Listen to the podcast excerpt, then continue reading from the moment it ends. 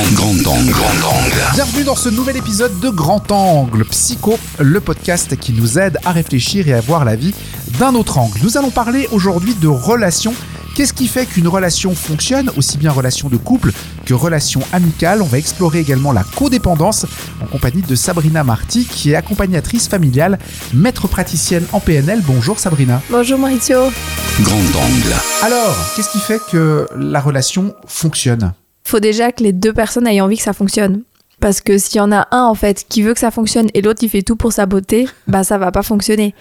Et puis même la personne qui a envie de tout faire, en fait, elle va se poser des questions, dire mais qu'est-ce que j'ai fait de faux, qu'est-ce que j'aurais pu faire différemment?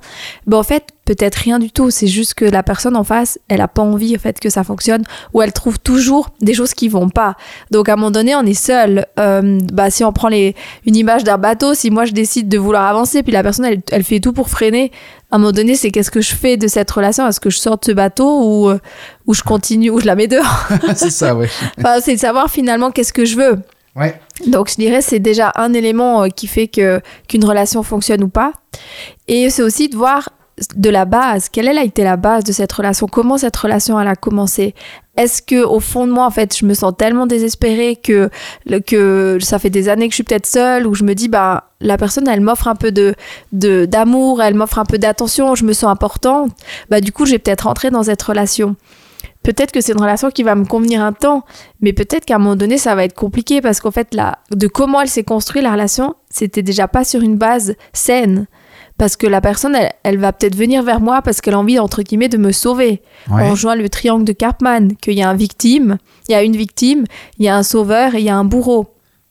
Donc ça veut dire que la personne qui est victime, ça peut être ben moi voilà, je me sens triste, je me sens pas bien parce que ça fait longtemps que je suis seule et puis j'ai envie d'une compagnie. Puis paf, je vais rencontrer quelqu'un en fait qui bah, qui va vouloir me sauver parce qu'il dit ah, mais cette pauvre petite euh, Ah. euh, elle a envie de d'avoir quelqu'un et puis moi je peux jouer en fait mon rôle de sauveur.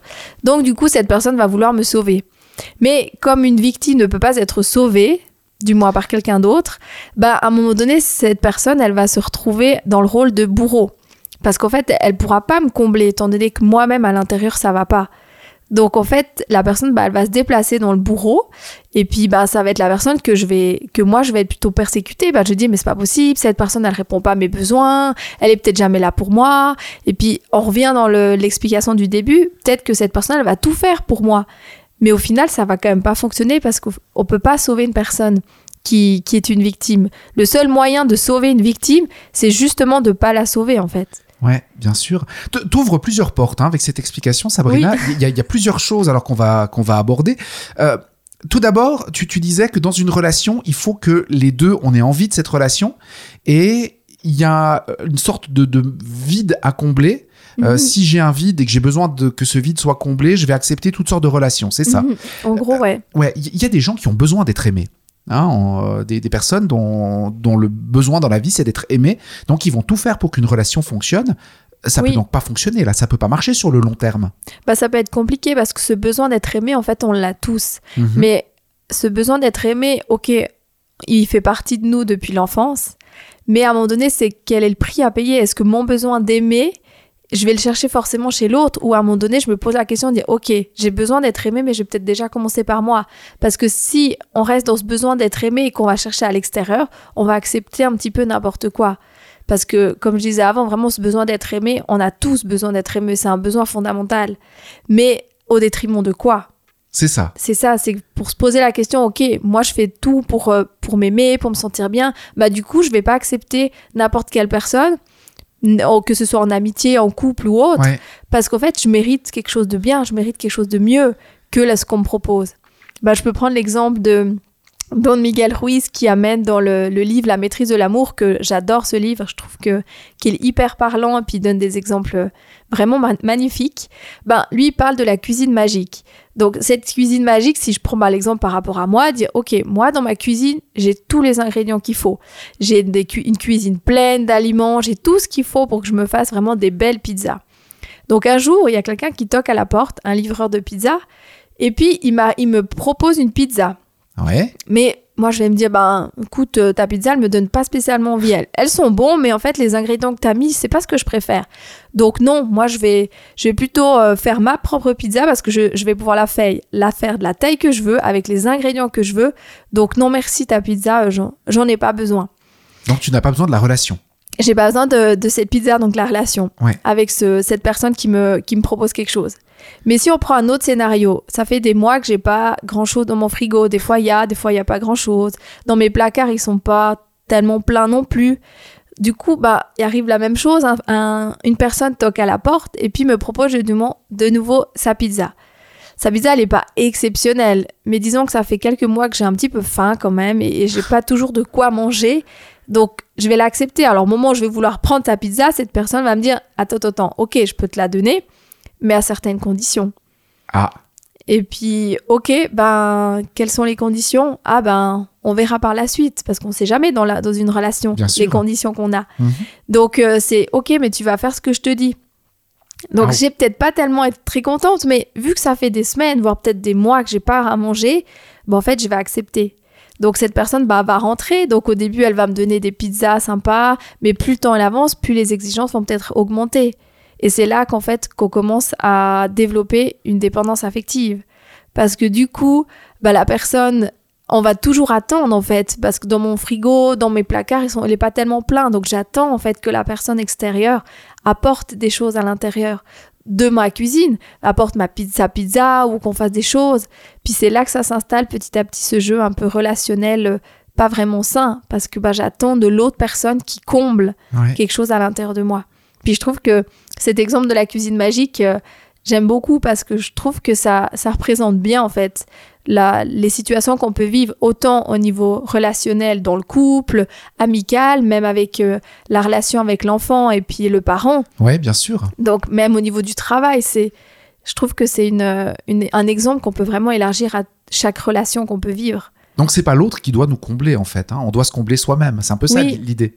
Puis c'est un chemin. Est-ce qu'un jour on arrive à se combler 100% Enfin, pour moi, c'est c'est quelque chose qu'on nourrit quotidiennement, mais plus on avance, plus on se donne de la valeur. Ça rejoint les, les podcasts qu'on a fait Ouais. sur l'estime de soi, la, la confiance en soi, enfin, toutes ces choses en fait qui se nourrissent. C'est toutes ces graines qu'on plante à l'intérieur de nous qui fait que, bah, au début, peut-être qu'on va accepter une relation qui va peut-être pas nous convenir, mais plus on chemine dans, dans cet amour de soi, cette confiance en soi, cette estime de soi, moins on va accepter en fait des relations qui nous conviennent pas. Effectivement. Mais est-ce que la, la relation qui nous convient pas fait partie du chemin pour arriver à la, à la relation qui va nous convenir? On, on doit faire des erreurs pour, euh, pour arriver à être juste, si j'ose dire? Bah pour moi oui parce que c'est comme un, un enfant avant de savoir marcher il tombe en moyenne 2000 fois. Donc euh, on, est, on espère pas avoir 2000 relations avant de rencontrer la bonne. Mais c'est vrai que c'est bah, les erreurs fait partie du chemin. C'est comme ça qu'on apprend. Quand on sait pas toujours ce qu'on veut bah, on a besoin des fois de se confronter à ok ça je veux pas dans cette relation j'ai envie de me sentir comme ci j'ai envie de me sentir comme ça j'ai envie de me sentir aimée pour telle que je suis pas aimée pour ce que je pourrais être ou que la personne euh, me projette sur moi Bien sûr. parce qu'il y a aussi ce, ce côté-là, en fait. Cette personne, des fois, elle veut qu'on soit comme ça. Du coup, dans les premiers temps, ben, euh, on se sent aimé, on se sent admiré pour qui on est. Mais au final, est-ce que c'est vraiment qui on est ou c'est l'image parfaite que j'ai voulu construire pour que la personne tombe amoureux ou tombe amoureuse de moi? Ouais, c'est clair. Donc au final, c'est peut-être deux, deux masques qu'on tombe amoureux. Mais est-ce que la personne derrière, est-ce qu'on l'aime ou pas? Ouais, bien sûr. Enfin, Parce que- c'est tous ces enjeux qui... Ouais. Est-ce que c'est l'idée de la relation qu'on aime ou est-ce que c'est effectivement, comme tu le disais, la personne en face? Il y, a, Oui. il y a aussi plein de choses à, à- enfin plein de questions à se poser sur soi-même. Complètement, oui. Ouais, Qu'est-ce que je recherche effectivement? Est-ce que je recherche à être aimé ou est-ce que je recherche la sensation de donner l'illusion que tout va bien? Il y, a, il y a aussi ça, le jeu des masques. Ouais. Oui, puis est-ce que j'ai besoin d'avoir quelqu'un pour euh, être soutenue parce que toute seule, euh, j'arrive pas, euh, je me sens perdue, j'ai besoin du- d'une âme qui veut bien m'aider.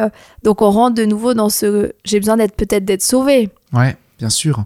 Mais, c'est vrai que cette relation, quand on entre dans victime, sauveur et bourreau, bah, c'est compliqué. Le moyen d'y sortir, c'est de prendre conscience de quelle position j'ai et puis qu'est-ce que je veux faire pour reprendre mon propre pouvoir vis-à-vis de moi-même? Parce qu'on peut pas sauver une personne, on peut pas, on peut aider quelqu'un, mais on peut pas la porter à, sa place. Sinon, ça fait beaucoup de monde sur le dos. Oui, effectivement. Et puis, bah, il faut- encore faut-il, comme tu l'as dit euh, en, tout début de, podcast, encore faut-il avoir envie euh, de cette issue-là. Encore avoir, faut-il avoir envie d'une relation et ou avoir envie d'être sauvé. Ça, c'est aussi important. Oui, puis est-ce que qu'est-ce que je fais pour moi pour m'en sortir? Parce qu'il y a une chose, c'est d'avoir envie, mais est-ce que je peux? Ça rejoint les croyances qu'on a travaillées sur les, les, autres podcasts qu'on a discuté. Donc finalement, si je pense que je suis de façon nulle, que je vais pas y arriver, que je mérite pas d'avoir une belle relation, ben à quoi ça sert en fait que j'essaie de d'arranger la relation? Parce que de toute façon, je mérite pas mieux. Enfin, c'est un petit peu, des fois, on est un peu tordu quand même. enfin, on se complique un peu la vie. C'est dans le sens, bah voilà, on a ces croyances qui peuvent saboter. J'ai vraiment envie, en fait, peut-être que cette relation fonctionne. Mais mes croyances font que j'arrive pas. Donc, à un moment donné, c'est d'aller chercher de l'aide. Parce qu'on peut pas demander à l'autre qui, qui répare, en fait, nos blessures. C'est moi, en fait, qui peut travailler pour, en fait, euh, guérir ses blessures parce que la personne, comme on a vu aussi dans un autre podcast, qui est le miroir en fait de moi-même.